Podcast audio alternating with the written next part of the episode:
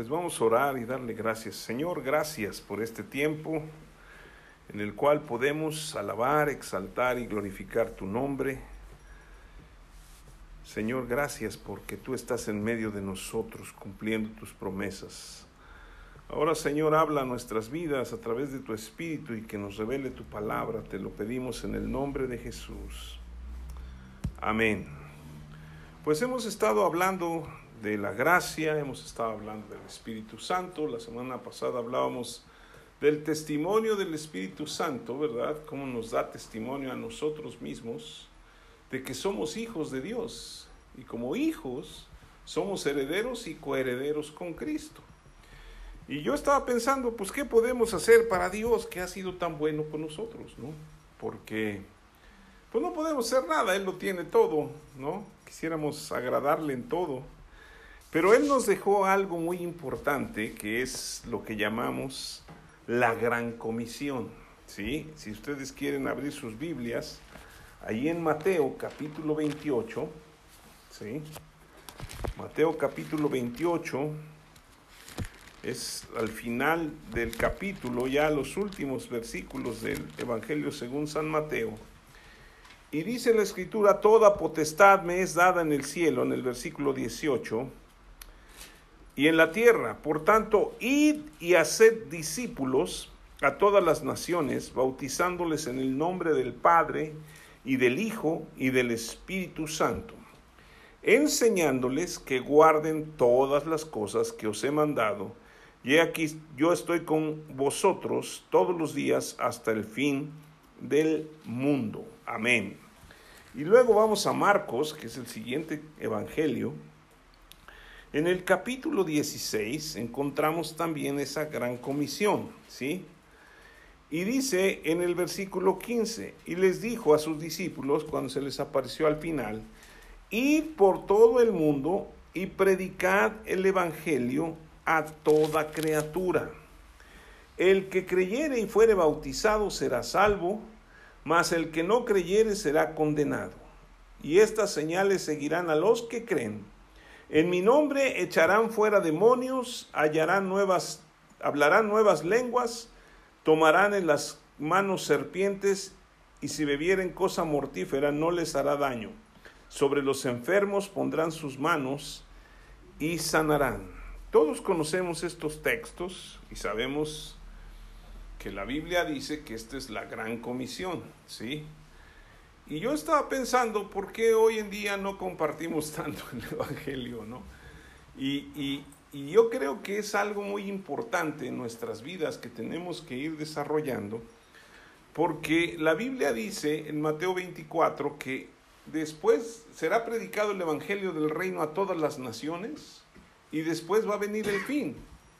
¿Y cuántos quieren que ya venga Jesucristo? Pues yo ya quiero que venga, ¿verdad? Porque pues la cosa se está poniendo cada vez más difícil y pues necesitamos que Él venga. No hay, no hay política, no hay nada que pueda transformar nuestra nación, solamente Dios. Y es a través del reinado de Jesucristo. Entonces necesitamos predicar el Evangelio. Si algo queremos hacer por Dios es predicar el Evangelio. ¿Por qué? Porque nos encomendó a nosotros el anunciar la palabra de Dios. ¿Qué es el Evangelio? Pues el Evangelio son las buenas nuevas del, de Jesucristo, ¿sí? ¿Cuáles son esas buenas nuevas o el Evangelio? Es el relato de la vida de, y las enseñanzas de Jesús y nos habla del amor de Dios que se muestra a través de que Él envió a su Hijo para morir por nosotros y darnos vida en, eterna, ¿sí? Básicamente. Entonces, necesitamos saber qué es lo que Dios quiere hacer con nosotros, porque no nos llamó nada más para que estemos contentos, para que seamos felices, eso es muy importante, sino nos dio una gran comisión, que muchas personas dicen que se ha convertido en la gran omisión, porque ya no lo hacemos. Y yo estaba recordando cómo fue que yo me convertí a Cristo hace 40 años y este, y en verdad, pues, yo recuerdo que me entregué a Jesucristo y este, y una de las cosas que, que, pasó es que lo que quería era decirle a otras personas que Jesucristo los amaba, ¿sí? Y a medio mundo le hablaba y le decía, y todos me decían mil cosas, porque en esa época en la que yo me convertí, pues la gente era muy, este, rejega, muy religiosa, no querían saber nada del Evangelio.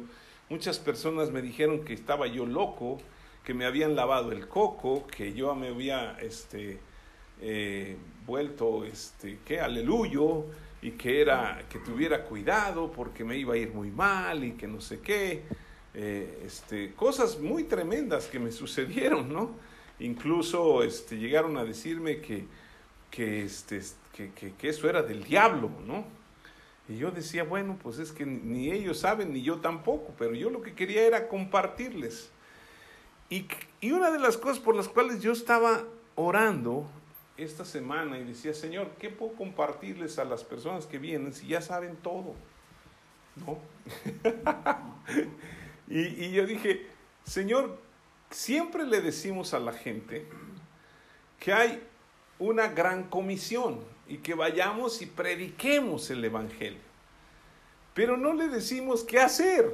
¿Por qué? Porque cada uno nos enfrentamos a situaciones bien difíciles o diferentes tenemos eh, familias en las que nos rechazan. Por ejemplo, a mí me rechazaron al principio y todavía algunos no creen mucho en lo que yo hago, pero, pero pues no, no era bien visto, ¿no? Y algunos otros amigos que tenía les compartí me dijeron, no, estás loco, mano, eso no es para mí.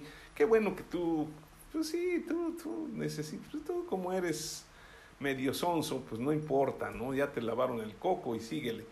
Pero, pero en realidad, después de 40 años, yo me doy cuenta que mi vida ha sido totalmente transformada y cómo Dios ha cambiado mi vida y ha bendecido mi vida, ¿sí?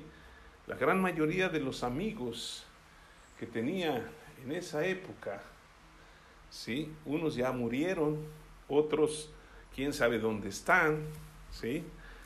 Y muchos de ellos están divorciados. Y nosotros vamos a cumplir 40 años de casados en abril y de verdad estamos muy emocionados porque sabemos que Dios quiere hacer muchas cosas, ¿sí? Y pues es difícil llegar a los 40 años de casados, ¿no? Porque dicen, no, pues así, siempre he dicho, y ningún pleito, ¿no? Ningún pleito ganado, todos los he perdido, pero, pero en realidad no es eso, sino que hemos aprendido a caminar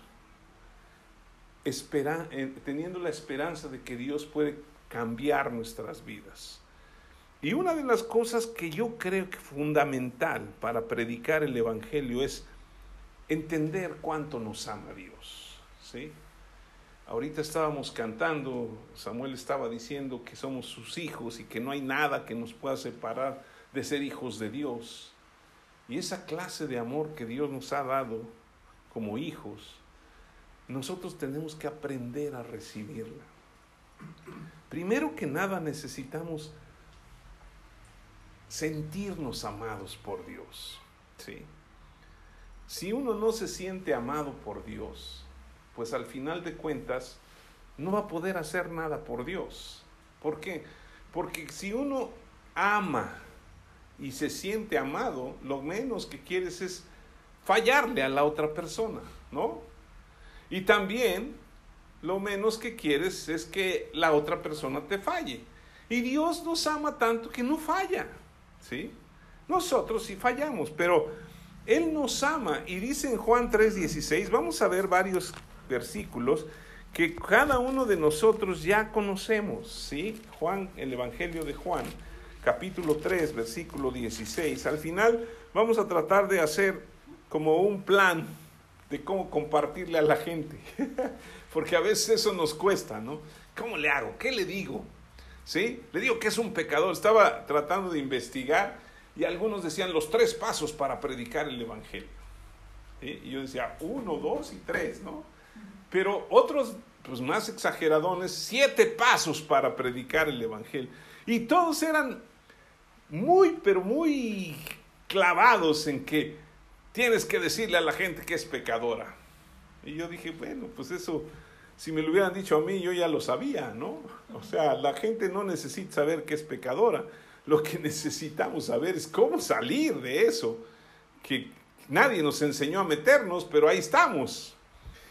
Y, y en Juan capítulo 3, versículo 16, que todos conocemos, dice, porque de tal manera amó Dios al mundo, que ha dado a su Hijo unigénito, para que todo aquel que en él cree, o sea, en Jesucristo, no se pierda, mas tenga vida eterna. De tal manera Dios nos amó, ¿sí? ¿Cómo es el amor de Dios? El amor de Dios va más allá de lo que nosotros nos podemos imaginar. ¿Sí? A tal grado que yo, yo no estaría dispuesto por amor a dar un hijo para que se salven otros. ¿Ustedes lo harían? Pero Dios en su amor lo dio. ¿Sí? Y Jesucristo en su amor por nosotros vino porque sabía que Él iba a resucitar. Y Él podía, y Dios tiene el poder para hacerlo. Entonces, cuando nos sentimos amados de esa manera, nosotros no nos va a importar nada lo que digan los otros. Ahora, este versículo no termina, bueno, esta parte no termina ahí, dice, porque no envió Dios a, a, su Hijo al mundo para condenar al mundo, sino para que el mundo sea salvo por él. Dios no envió a Jesucristo para decirle a la gente, ¿sabes qué? Eres un pecador. ¿Sí? Porque pues eso en la ley lo leemos. Si nosotros nos ponemos a leer la ley, pues la ley fue escrita para que conociéramos cuál es el pecado.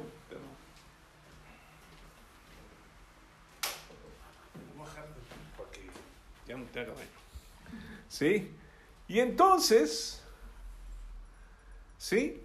Dios no quiere que, o sea, la ley nos dice que codiciar es pecado, ¿no? Y, no supiéramos que es pecado si no tuviéramos la ley, ¿sí? Entonces, saber qué es pecado, pues ya sabemos, ¿no? Y no necesitan estarnos enseñando.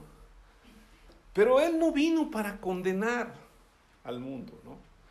Tenía un amigo cuando íbamos a los viajes misioneros, que era muy chistoso, él tocaba la guitarra y cantaba, y, y, y, él le gustaba decir que era como Juan el Bautista, ¿no? Y decía, bautícense, bola de mugrosos, porque están llenos de pecado. No se trata de eso, porque todos somos así. Sino que Él vino para, dice, no vino para condenar al mundo, sino para que el mundo sea salvo por Él. Y luego dice, el que en Él cree no es condenado pero el que no cree ya ha sido condenado porque no ha creído en el nombre del unigénito Hijo de Dios. Y esta es la condenación, que la luz vino al mundo y los hombres amaron más las tinieblas que la luz porque sus obras eran malas. Porque todo aquel que hace lo malo aborrece la luz y no viene a la luz para, porque sus, para que sus obras no sean reprendidas. Mas el que practica la verdad viene a la luz para que sea manifiesto que sus obras son hechas en Dios. Ahora, primera cosa que tenemos que hacer para poder predicar el Evangelio es sentirnos amados. Dios me ama, tal como soy, y me ama tanto que no me quiere dejar tal como estoy. Él quiere que yo me parezca cada día más a Jesús. ¿Sí? Pero por otro lado, una de las cosas que yo veo que pega mucho en la gente y por la cual le cuesta trabajo predicar es la condenación. ¿Cómo tú vas a andar predicando si eres esto, si eres lo otro, si eres aquello? ¿No? Y entonces dice, no, pues mejor no les digo nada. Yo me acuerdo que tenía compañeros que les compartía, había un muchacho que ya se murió, que, él, él, se dedicaba a cosas muy, muy feas y le compartí el Evangelio. Me dijo, no, yo sé que tú estás bien, pero me impresiona que tú, siendo como eras, ¿sí? Ahora, no era yo un super pecador, era muy grosero, era, pues hacía muchas cosas, pero nunca fui de esos empedernidos pecadores que andaban, ¿no? Era más o menos un buen pecador. Sí, y este, pero él me decía, ¿cómo tú puedes hablar de eso? ¿Sí? Imagínate, dice, si yo me vuelvo como tú, ¿qué les puedo decir a la gente? Pues que cambiaste. Sí, eso eras. Y yo le hablaba de Pablo, le digo, Pablo mataba cristianos, los metía a la cárcel, andaba tras de ellos. Y luego se convirtió en un hombre que escribió dos terceras partes del Nuevo Testamento, que Dios le reveló cosas que a nadie le ha revelado. Digo, ¿a poco no? ¿A poco nomás Pablo? Porque era, pues no sé, era diferente. No, pues Pablo no era así que digan la estaba maravilla. ¿Sí? Primera era bajito, ¿no? Porque pues Pablo quiere decir bajo o chaparrín, ¿no? Segunda, tenía un carácter, pues para andar persiguiendo cristianos, había que tener un temperamento muy fuerte, como él tenía, pero un carácter que no podía dominar. Hasta que Dios lo tumba y le dice, espérate, no es así. Entonces, una de las cosas que nos enseña Pablo en Romanos 8.1 dice que ninguna condenación hay para los que están en Cristo Jesús. Y tenemos que entender y comprender que nuestros pecados ya han sido borrados. En Hebreos dice que Dios perdona nuestros pecados, los borra y nunca más se acuerda de ellos. Ahora, no quiere decir que con eso vamos a seguir pecando. Pero cuando tú entiendes el amor, y ya hemos hablado de eso, y entiendes que no somos condenados por lo que hicimos, ¿sí? Entonces vamos a poder hablarles a otras personas del amor de Dios, de lo que Jesús hizo. No tenemos que decirles, es que tú eres un pecador. Porque últimamente, en muchos sentidos, yo he oído que la gente no predica a Cristo, ¿sí? Predica al lugar donde va, ¿no? Es que voy a un lugar que está padrísimo, ¿no? Hay aire acondicionado, como nosotros tenemos aquí, este, hay, hay, hay buenos sillones, está todo padrísimo, ¿no? Y no predican a Cristo. O predican su iglesia. No, es que yo voy en tal iglesia. Yo voy... No, el que se subió a la cruz fue Jesucristo y el Evangelio es de Jesucristo. Entonces al que hay que anunciar, hay que, hay que predicar, es a Jesús. ¿Sí? Entonces, muy importante si creemos en Jesucristo, somos salvos y no hay ninguna condenación porque el precio por nuestro pecado ya fue pagado. ¿Sí? Ahora, ¿cómo es que yo puedo llegar, puedo llegar a Cristo y otros no quieren? Bueno, la Biblia nos enseña ahí en Juan capítulo 6, versículo 64.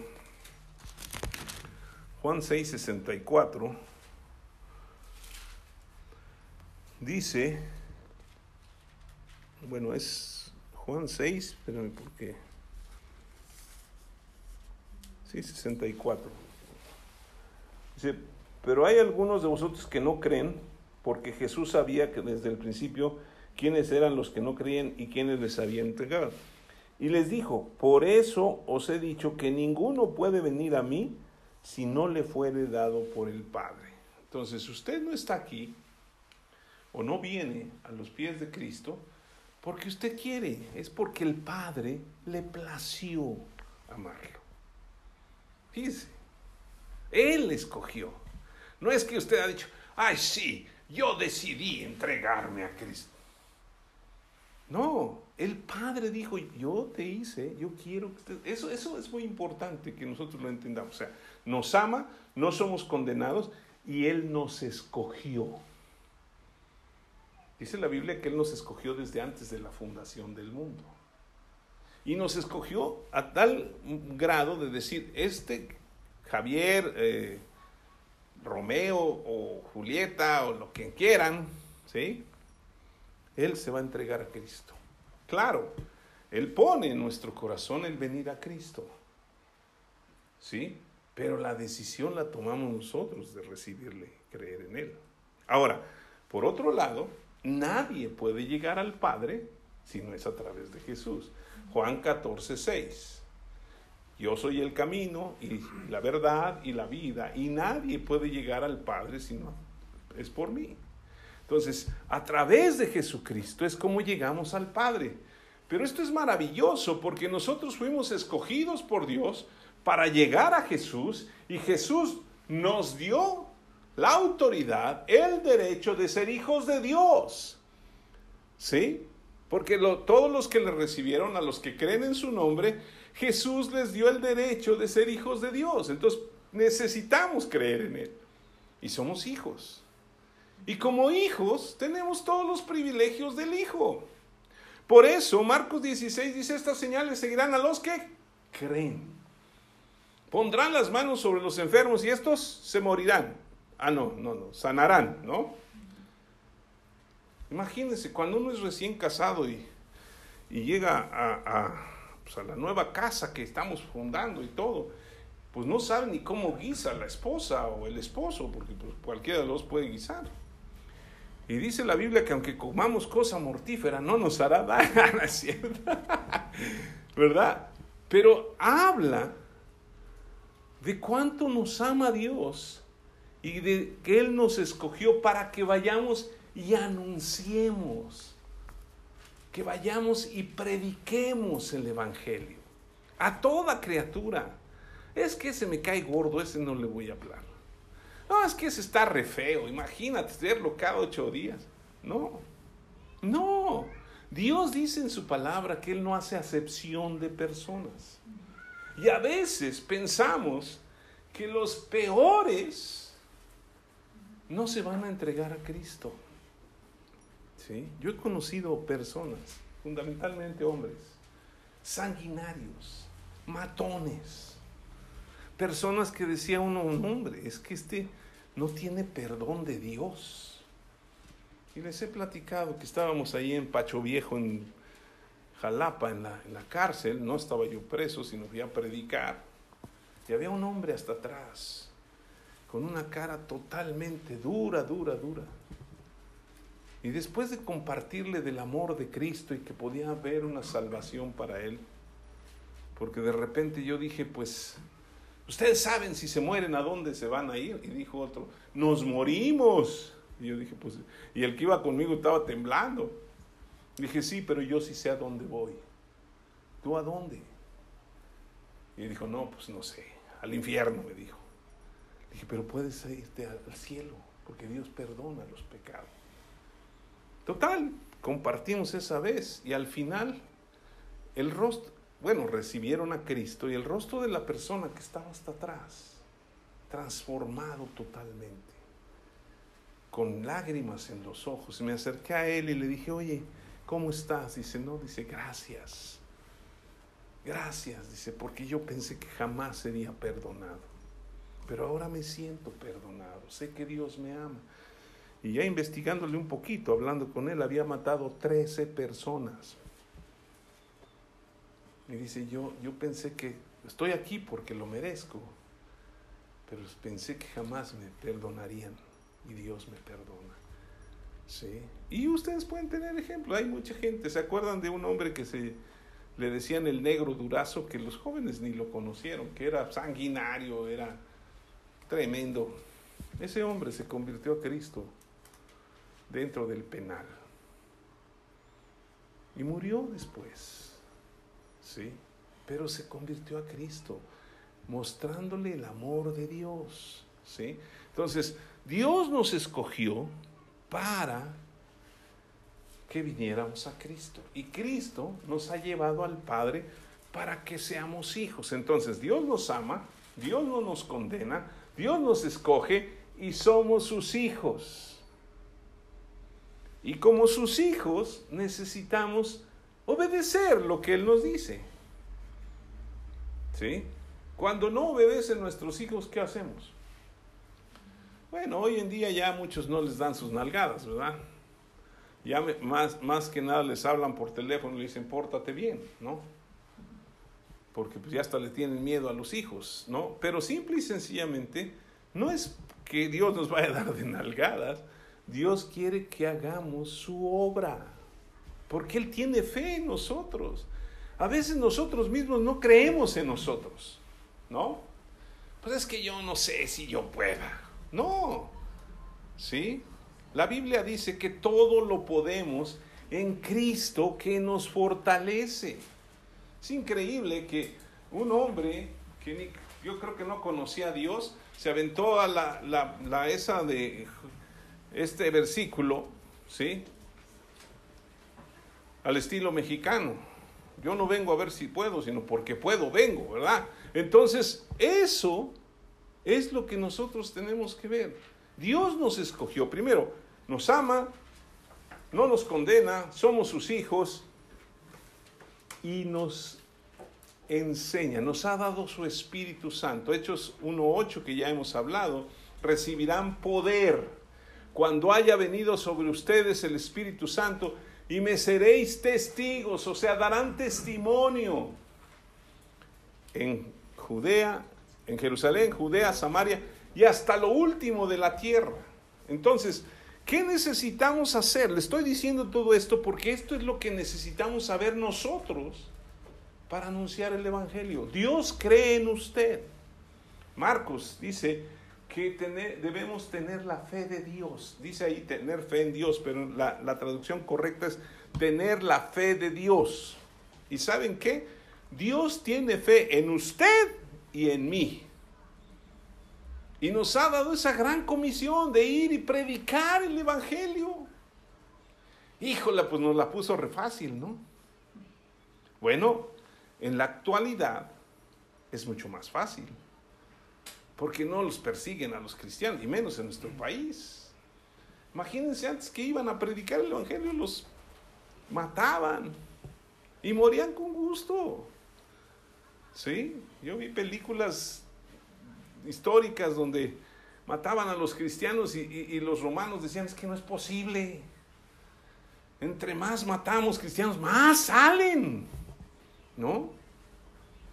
Y hoy pues, no matan a los cristianos, no salen cristianos. ¿No?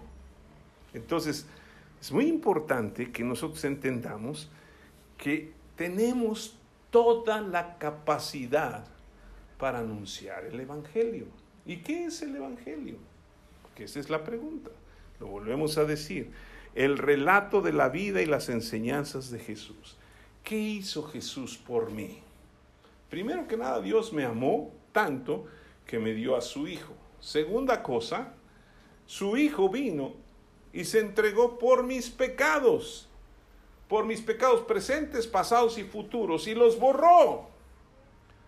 Y luego, con la sangre derramada y por todo lo que él llevó en su cuerpo, yo fui curado, dice la escritura. Por su llaga fui curado. Él llevó todas nuestras dolencias, todas mis enfermedades, todos mis pecados. Y fui sanado. Pero también otra cosa, me ha dado el privilegio de anunciarles a otros el Evangelio. Dios quiere que vayamos y prediquemos el Evangelio. ¿Sí? Que vayamos y les enseñemos a las personas. La predicación del Evangelio es básicamente anunciar que Jesús vino a la tierra a nosotros por amor, nos vino a mostrar al Padre y el amor del Padre, ¿sí? Nos vino a quitar los pecados y las enfermedades, todas las maldiciones que el hombre había recibido cuando pecó en Adán, ¿sí? Y en Eva también, para que ahora no se enojen de que eh, es hombre y mujer, los dos pecaron, ¿sí? Y, ¿sí? Para que ahora nosotros vivamos en la presencia de Dios en la presencia del Padre. Oíamos en la alabanza que decía Samuel que donde estoy yo, ustedes también estén con el Padre. Y no hay mejor lugar que estar en los brazos de el Padre. ¿No? Entonces, necesitamos anunciar el Evangelio, predicar el Evangelio.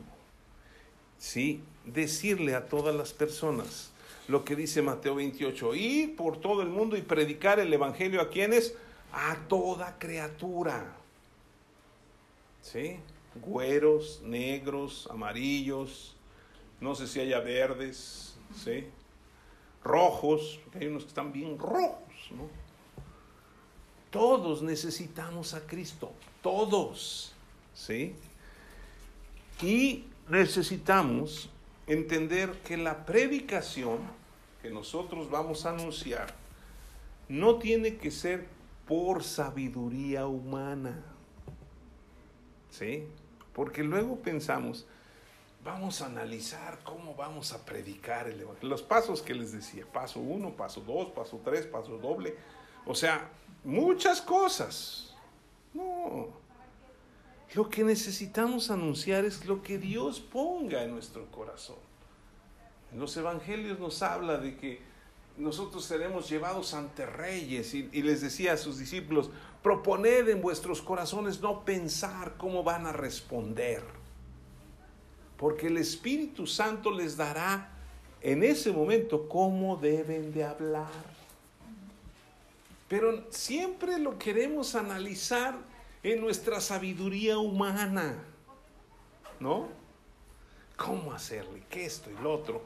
Y en Primera de Corintios, capítulo 2, ¿sí? Nos muestra algo Pablo muy, muy tremendo, porque el capítulo 1 dice, bueno, en mi Biblia dice proclamando a Cristo crucificado. Dice, así que hermanos, cuando fui a ustedes o a vosotros para anunciarles el testimonio de Dios, no fui con excelencia de palabras o excelencia de sabiduría, ¿no? ¿Se acuerdan de Pedro y de Juan? Los apóstoles primeros, que de repente los meten a la cárcel porque están predicando el Evangelio y les dicen, oye, pues es que estos cuates, ¿qué? ¿No? Después de que ya habían recibido el bautismo, el Espíritu Santo y todo. Y de repente, los eruditos de la Biblia o de la ley, dicen, oye, es que estos son hombres iletrados y del vulgo, son cualquier gente. ¿De dónde tienen la sabiduría? Y dice, les reconocían que habían estado con Jesús, ¿no? Cuando nosotros estamos con Jesús, no necesitamos tanto la sabiduría del mundo para predicar el Evangelio. La sabiduría del mundo se, usa para aplicarla en el mundo, no para aplicarla en el reino espiritual. ¿Sí? No, quiero decir, no quiere decir que no debemos tener sabiduría en el mundo, porque sí, Dios quiere que seamos sabios y entendidos. Pero Él quiere que seamos personas que tengamos la sabiduría de Dios. Dice, pues me propuse no saber entre vosotros cosa alguna, sino a Jesucristo y a este crucificado. Y estuve entre vosotros con debilidad y mucho temor y temblor. ¿Sí? Usted ha estado en alguna ocasión que quieren, que quiere predicar el evangelio y no sabe ni qué y le tiembla todo, pues a mí cada domingo me tiemblan las piernas cuando tengo que anunciarlo con ustedes, ¿no? Entonces, no nada más nosotros, Pablo tenía ese miedo también. ¿Sí? Y ni mi palabra ni mi predicación fue con palabras persuasivas de humana sabiduría, sino con demostración del Espíritu y de poder, para que vuestra fe no esté fundada en la sabiduría de los hombres, sino en el poder de Dios. Por eso necesitamos pedirle a Dios que el, su poder del Espíritu Santo se manifieste. Y estas señales seguían a los que creen. Pongan las manos sobre los enfermos y sanarán. Pero cuando nos atrevemos a orar por los enfermos?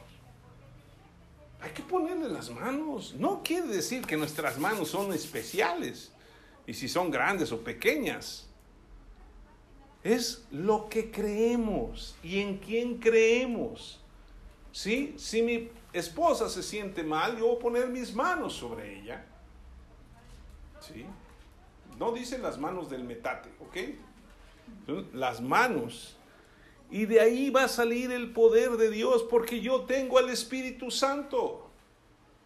Entonces cuando predicamos el Evangelio necesitamos el poder de Dios, no la sabiduría humana, ¿sí? ni palabras persuasivas, no, pues vamos a moverle por acá y a moverle para allá. No tratamos a la gente de confundirla para que al final digan, sí, yo quiero Jesucristo. ¿Sí? Y luego dice, sin embargo, hablamos sabiduría entre los que han alcanzado madurez. O sea, ustedes ya podemos hablar sabiduría. No de este siglo, ni de los príncipes de este siglo que perecen. Mas hablamos sabiduría de Dios en misterio, la sabiduría oculta, la cual Dios predestinó antes de los siglos para nuestra gloria. La que ninguno de los príncipes de este siglo conoció, porque si la hubieran conocido nunca habrían crucificado al Señor. ¿Sí? O sea, los judíos, los de la ley, los que sabían, se supone que conocían a Cristo, ¿sí? ¿No eran los príncipes de, de los pueblos de Israel? Crucificaron a Jesús porque la sabiduría que ellos tenían era una sabiduría humana. Nunca entendieron que era una sabiduría de Dios. Y luego dice, ¿sí? Antes bien, como está escrito, bueno, estamos, dice, eh, eh, sí, ahí, sí. Antes bien, como está escrito, cosas que ojo no vio, ni oído yo, ni han subido en corazón de hombre, son las que Dios ha preparado para los que le aman. Si hemos recibido el amor de Dios y amamos a Dios, Dios ha preparado cosas que ojo no vio, ni oído yo, ni han subido en corazón de hombre, porque las ha preparado para nosotros.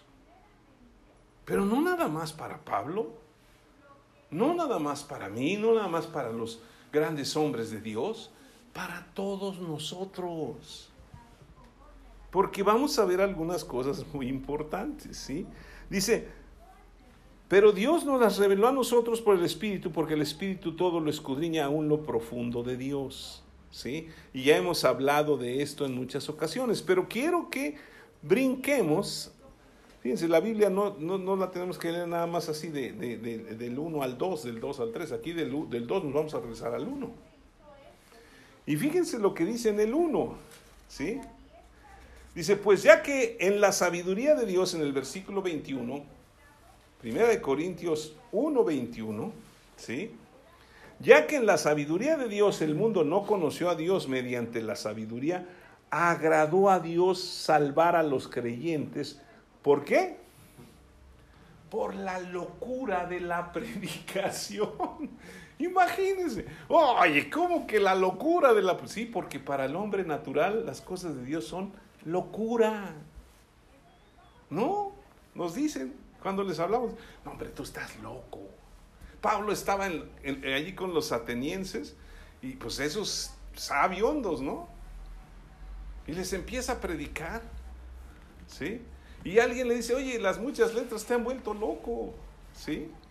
Y luego dice, porque los judíos piden señales y los griegos buscan sabiduría.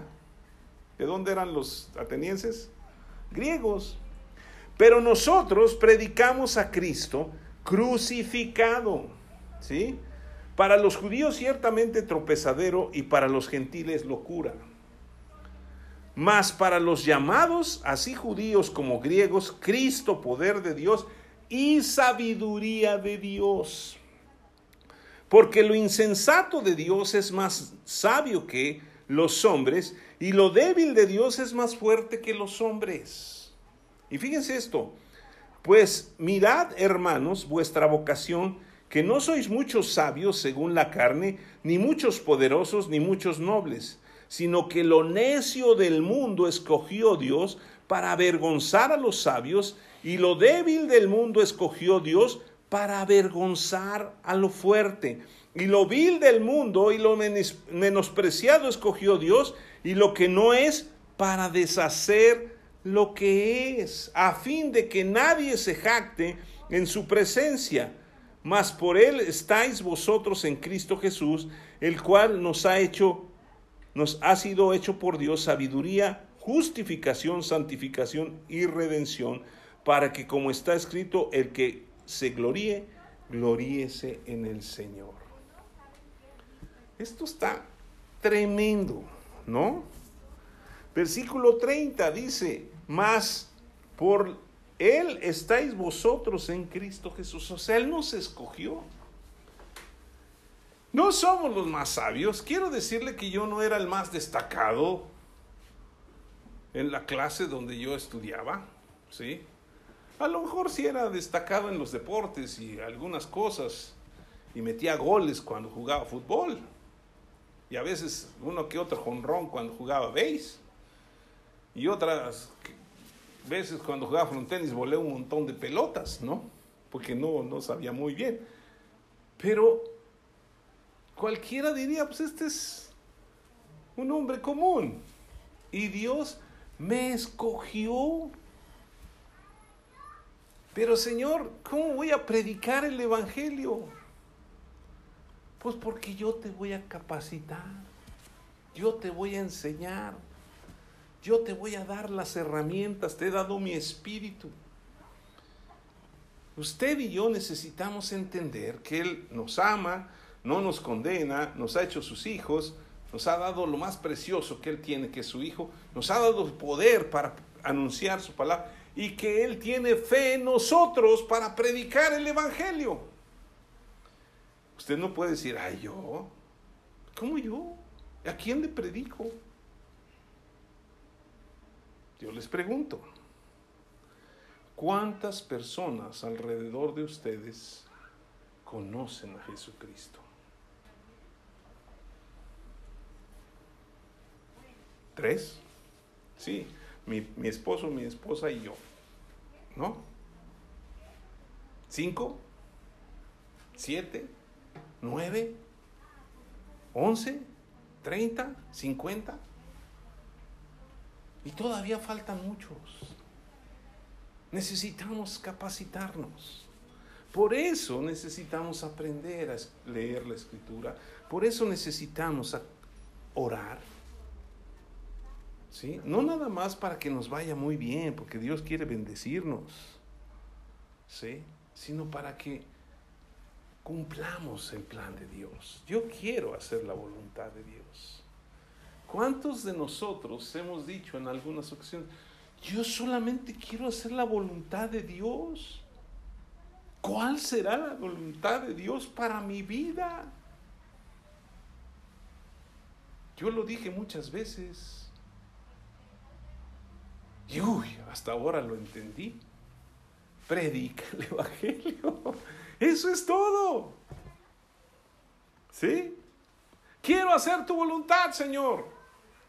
Donde estés, predica. No quiere decir que vamos a dejar todo, nos vamos a ir a las naciones, me voy a volver misionero, me voy a volver pastor, apóstol, este profeta, eh, ¿qué más? Maestro de la palabra o un evangelista. No. Voy a hacer un testimonio a los demás. ¿Cómo? Está el problema. ¿Sí? Que no es un problema porque tenemos toda la capacidad. Uno, yo podría decir, no, hombre, pues como yo, lo necio del mundo escogió Dios. Lo menospreciado lo escogió Dios. Lo débil, es que yo soy muy débil. Dios lo escogió para avergonzar a lo fuerte, ¿no? Y la Biblia dice que Él nos ha puesto por cabeza y no por cola. Nos ha puesto arriba, no abajo. Entonces, una de las cosas que yo creo que necesitamos levantar primero que nada en nuestras vidas es el ánimo de que somos hijos de Dios. Y como hijos, yo puedo anunciar el Evangelio. Y si me dice, ¿tú quién eres? Soy un hijo de Dios. ¿Sí? Y cuando nos digan, ¿tú qué? ¿Por qué predicas? Porque soy un hijo de Dios y estoy haciendo su, voluntad. Pero a veces nos da miedo decir, soy un hijo de Dios. Ay, sí, pues sí. No, hay gente que se vuelve, ay, tú, sí, sí, voy, hijo de Dios. Pues sí, si tú no lo crees es tu problema. Dios me dice que yo soy su hijo y que soy su especial tesoro. Ya hasta me estoy animando. Entonces, después de esta introducción, vamos a ver qué podemos hacer para predicar el Evangelio. ¿Sí? Y estaba haciendo siete pasos. No, que siete pasos. Nada más escribí algunas cosas, pero primero que nada, necesito vivir y aprender las cosas que nos enseña la palabra de Dios, que es Jesucristo. Dice, no tienen que ir allá, ya lo hemos leído en otra ocasión. Dice en segunda de Timoteo 3, 16, bueno, vamos ahí porque todavía hay algo de tiempo. Segunda de Timoteo, todos conocen ese versículo.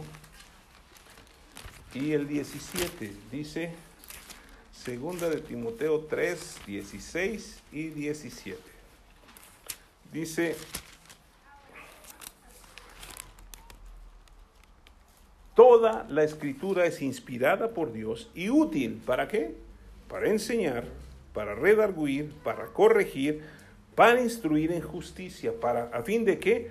De que el hombre o la mujer de Dios sean perfectos, enteramente preparados para toda buena obra. ¿Sí? Perfecto en la Biblia también se traduce como maduros. ¿Sí? Necesitamos tener un hábito de lectura bíblica y de estudio bíblico para que nosotros maduremos, ¿sí? crezcamos y podamos ser enseñados por Dios para que podamos desarrollar toda la buena obra que Él quiere que hagamos. Por eso les decía a sus discípulos, vayan por todo el mundo, prediquen el Evangelio, hagan discípulos y enséñenles todas las cosas que yo les he hablado. Entonces, necesitamos enseñar o ser enseñados. Y una vez que somos enseñados, también necesitamos enseñar a otros. Pero tenemos al mejor maestro que es el Espíritu Santo que nos puede enseñar. Entonces, necesitamos formar un hábito de oración, de, de lectura bíblica, todos los días. ¿Sí? Ay, pero es que es bien difícil. Yo le pregunto, ¿es difícil desayunar, comer y cenar? Es un hábito. Lo llevamos haciendo por años y ya se volvió un hábito. Y ya nada más sentimos que está llegando la hora y como que, ¿no? Empieza a hacer el estómago, quiero comer, quiero comer, ¿no? Así debe ser el hábito que debemos desarrollar de la escritura. ¿sí? No le estoy diciendo léase 20 capítulos diarios. Lea la palabra. ¿Sí? Uno, dos, tres capítulos. Los capítulos que usted quiera. ¿Sí? Pero lea la palabra. Segunda cosa, ore. Primera Tesalonicenses, ahí atrásito de Segunda de Timoteo, en el capítulo 5, versículo 16, que es uno de los versículos más chiquitos que usted se puede aprender, ¿sí? Si le cuesta trabajo, aprendas ese versículo, ¿no? Dice el versículo 16. Bueno, vamos a leer desde el 16. Estad siempre gozosos. Y luego dice el 17, orad sin cesar. ¿Cómo voy a orar todo el tiempo? En lenguas. Por eso Dios nos dio el don de lenguas.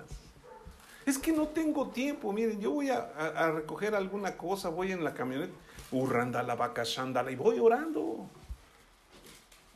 Y luego tengo que ir a alguna otra cosa, pues voy. Estoy, incluso a veces estoy leyendo mi Biblia y estoy orando en lenguas, porque no me interrumpe el intelecto. ¿Sí? ¿Y sabe qué eficaz es la oración en lenguas?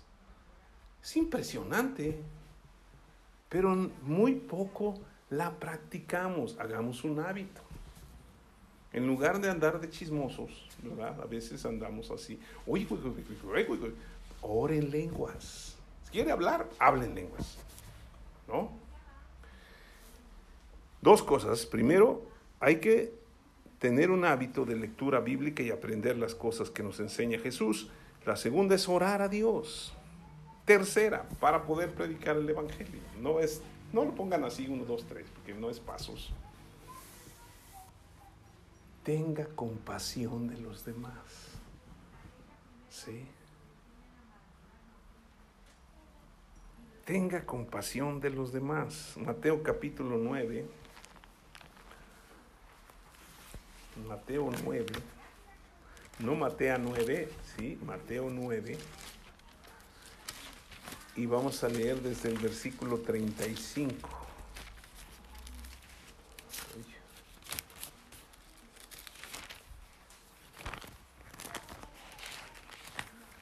dice el versículo 35, recorría Jesús todas las ciudades y aldeas, enseñando en las sinagogas de ellos y predicando el Evangelio del reino y sanando toda enfermedad y toda dolencia en el pueblo. Y al ver las multitudes, dice, tuvo compasión de ellas, porque estaban desamparadas y dispersas como ovejas que no tienen pastor. Necesitamos tener compasión por la gente hubo alguien que tuvo compasión de nosotros. ¿Sí? Yo era un hombre, pues era muy joven, tenía 22 años, 21 años, trabajaba en Tlaxcala, andaba haciendo muchas cosas, trabajaba duro, me disfrutaba lo que ganaba. Y era como, pues cualquier persona, y no tenía ni idea, porque yo no, nunca iba a la iglesia, ¿no? Yo era de los que decían, es que yo voy a la iglesia cuando me nace, pero nunca me nacía, ¿no? Ese era el problema. Entonces, hubo una persona que tuvo compasión de mí y me predicó el Evangelio. Y por eso me casé con ella, nada es cierto. Pero me predicó el Evangelio. Y yo creí en Jesucristo y dije, es que eso es lo que yo necesito y me sentí amado. Yo había perdido ya a mi papá.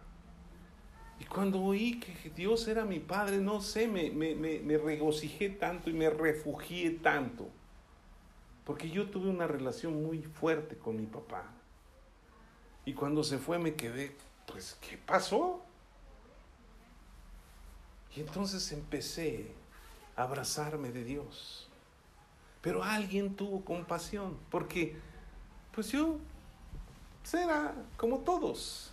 Entonces necesitamos aprender a tener compasión. A veces juzgamos a la gente. No, ese ni le hables. ¿Quién sabe en qué anda metido? No sabemos sus problemas. No sabemos por qué están así. ¿Sí? Hay gente que está toda nerviosa, toda estresada, toda, ¿cómo le llaman? Este, ay, se me fue ahorita el nombre, pero es muy, muy, muy, muy popular eso. ¿Sí? Amargada. ah, todo el tiempo están ahí. Y, y les rasca uno poquito. Y los entiende uno y se acerca uno a ellos. Y ve uno que solamente es una protección. Porque fueron muy lastimados. ¿Sí?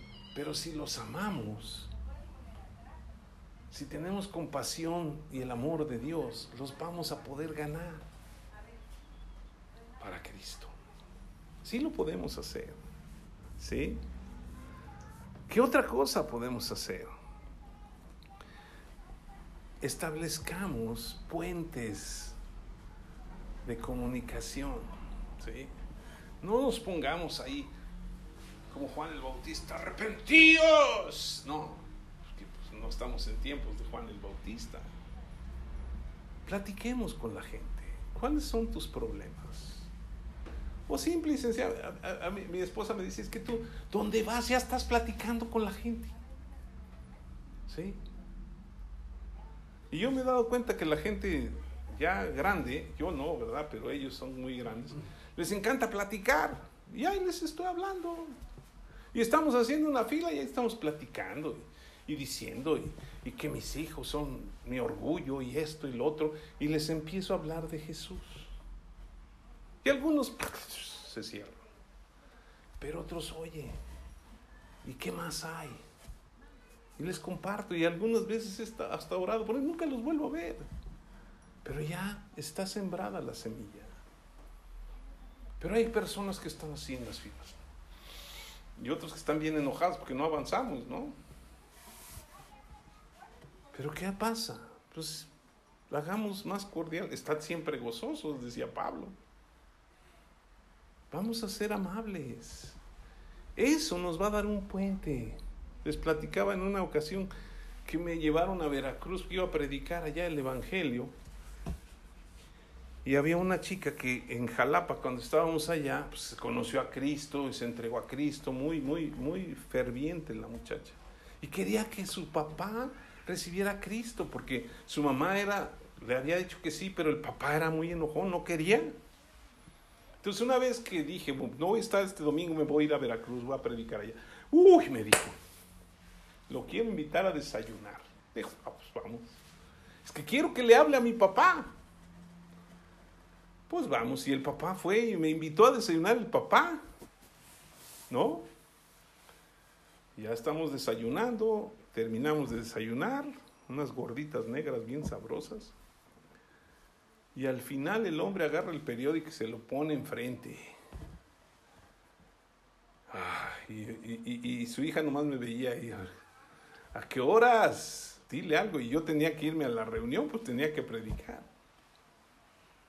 Pero entonces vi que tenía el periódico de los deportes. Y todavía el Veracruz jugaba y era buen equipo, porque cada vez que ganaba, allá íbamos los sábados y había reunión de jóvenes y cuando estábamos ahí por donde pasaba la batucada, cuando había batucada es que había ganado el Veracruz. Y ahí oíamos todo, ¿no? Entonces ya había oído que había ganado el Veracruz. Y entonces el hombre agarra el periódico y, veo que está pues, bien metido. O sea, hasta se puso así y yo ni lo veía. Le digo, oiga señor, ¿y cómo va el Veracruz? Le dije.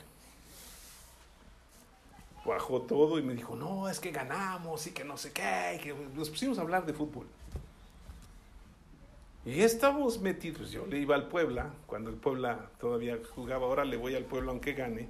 ¿Sí?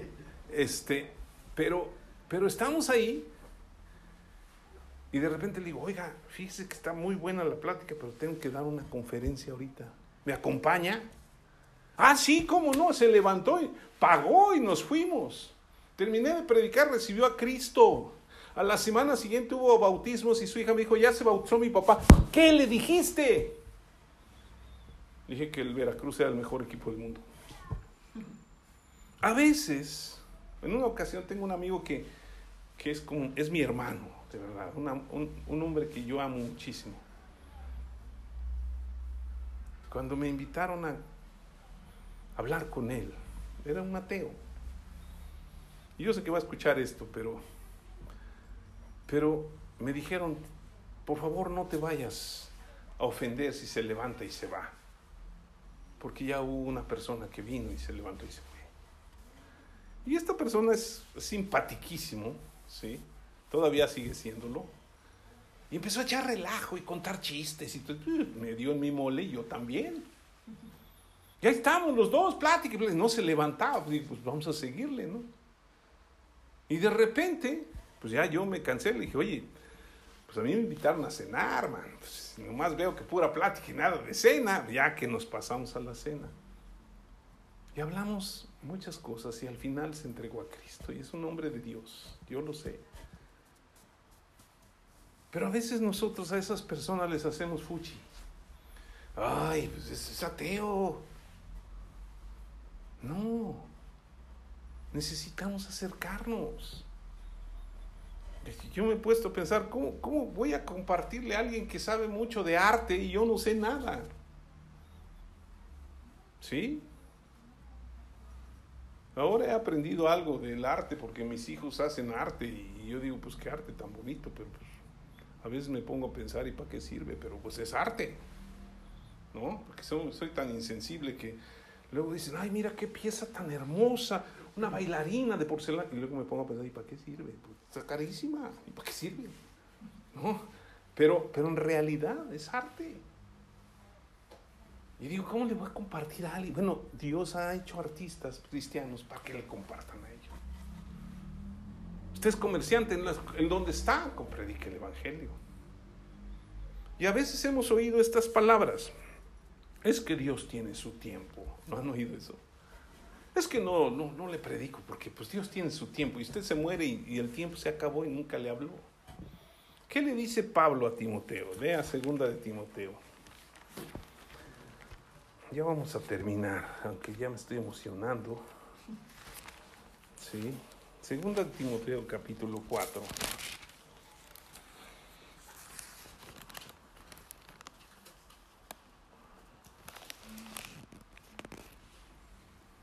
No lo tengo escrito, pero sé que está aquí. Y dice, versículo 1, te encarezco delante de Dios y del Señor Jesucristo que juzgará a los vivos y a los muertos en su manifestación y en su reino, que prediques la palabra, que instes a tiempo y fuera de tiempo, redarguye, reprende, exhorta con toda paciencia y doctrina. Porque vendrá tiempo cuando no sufrirán la sana doctrina, sino que teniendo comezón de oír, se amontonarán maestros conforme a sus propias concupiscencias y apartarán de la verdad el oído y se volverán a las fábulas. Pero tú sé sobrio, soporta las aflicciones, haz obra de evangelismo, cumple tu ministerio. ¿Cuál es nuestro ministerio? Ir y predicar. Donde estemos. Estamos en una oficina, compártales. A veces no sabemos cómo. Ore a Dios, Señor, pon, pon en mi corazón algo para... Y espere la palabra que necesitan. ¿Cómo te sientes? Mal. ¿Y por qué? Y empiécele a compartir. Bueno, Dios tiene una solución. Por eso no les estoy dando un manual de cómo compartir. Porque cada persona es diferente. Por eso necesitamos establecer puentes. Y a veces en lugar de hacer un plan del Evangelio, hagamos un flan del Evangelio, ¿no? Hágase un flan, si no le sale bien un flan, pues un pollo, lo que quiera. Y vaya con la otra persona que a lo mejor le va a cerrar la ay, viene ese que está compartiendo. Oye, traje un flan. Ay, gracias, pásale. Y ya ahí se abre un puente o no. No, no le des nada. Se ve que es payaso, ¿no? Jesucristo, el Padre dio a su propio Hijo. No fue un plan, fue un plan de Dios para nuestras vidas. ¿Sí? Y otra cosa que necesitamos hacer, ¿sí? Es predicar a tiempo, fuera de tiempo, en todo momento. Segunda de Pedro bueno, primera de Pedro, capítulo 3. Ya voy dos versículos más y con eso terminamos.